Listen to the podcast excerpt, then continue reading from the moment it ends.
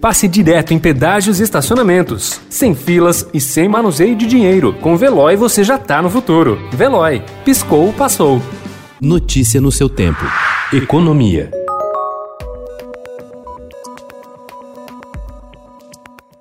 As negociações entre as empresas de infraestrutura e o poder público para recompor as perdas de receitas por causa do coronavírus estão longe de uma solução e podem acabar na justiça. Apesar do aval da Advocacia Geral da União, que classificou a pandemia como força maior, até agora só o setor de aeroportos fechou acordo para reequilibrar os contratos de concessão. As concessionárias de rodovias e mobilidade urbana e as distribuidoras de energia continuam sem saber como será a recomposição das receitas, o que pode atrapalhar planos de investimentos para os próximos anos.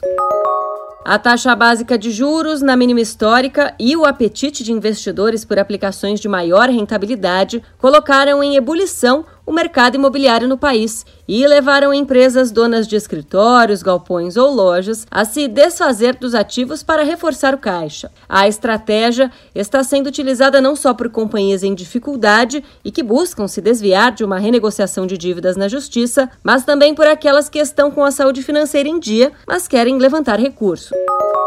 Segundo dados de 2019, são 24 milhões e meio de habitações impróprias no país.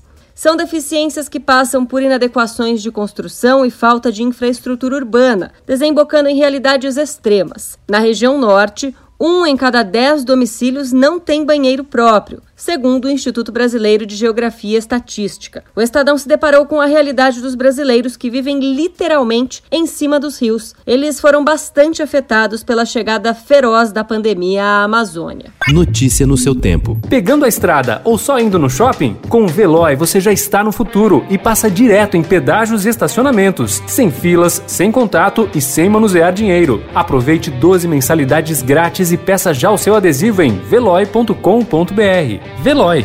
Piscou, passou.